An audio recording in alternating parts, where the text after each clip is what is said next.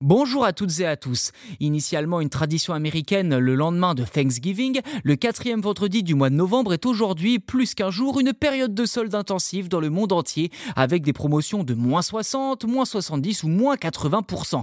Arrivé en France il y a une dizaine d'années, cet événement a dès le départ attiré les critiques de la part des défenseurs de l'environnement. Car comme ont pu l'observer certaines associations, peu de temps après ce Black Friday, les poubelles sont anormalement pleines, générant un surplus de déchets.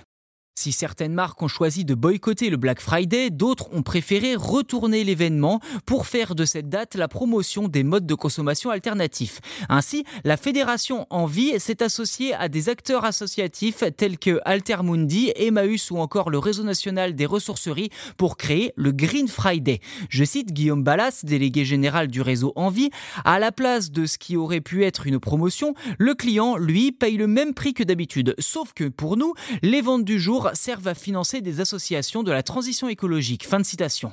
Il ne faut donc pas être étonné si en vitrine du Green Friday, on retrouve essentiellement des produits reconditionnés, à ne pas confondre avec l'occasion. D'après Guillaume Ballas, que je cite, l'occasion, c'est un produit qui a été utilisé, mais dont on ne sait pas s'il a été remis à neuf ou non, ni même s'il a été ne serait-ce que nettoyé. En revanche, le reconditionné passe par un processus d'analyse de l'objet qui consiste à vérifier s'il y a des pannes qui nécessiteront réparation, s'il faut changer des composants de cet objet pour qu'il puisse fonctionner et pour allonger sa durée de vie. Fin de citation. Ce processus de reconditionnement est d'ailleurs assorti d'une garantie pour le client. Par exemple, chez Envie, la garantie est de deux ans.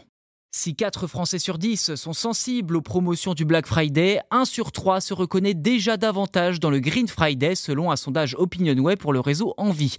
Reste encore à le faire connaître, je cite Guillaume Ballas, quand vous avez des multinationales qui font le Black Friday, il est certain qu'elles ont un capital à investir dans la communication que nous n'avons pas. Malgré tout, il me semble que l'on se débrouille pas mal. Fin de citation.